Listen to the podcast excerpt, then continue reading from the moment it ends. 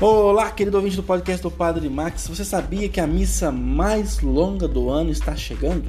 Isso mesmo. Nós temos a noção de que se celebra três, mas na verdade é uma só.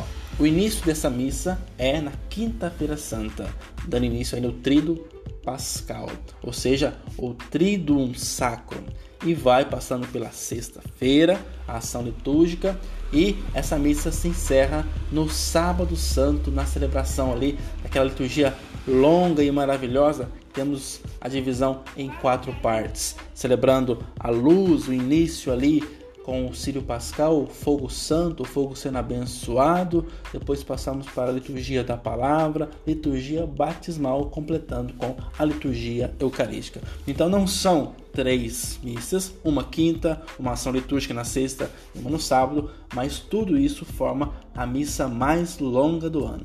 Desde a agonia de Jesus, o serviço do lava-pés, a instituição do sacerdócio instituição da Eucaristia, passando pela morte e ressurreição. Então, quinta, sexta e sábado, na verdade, é uma missa só.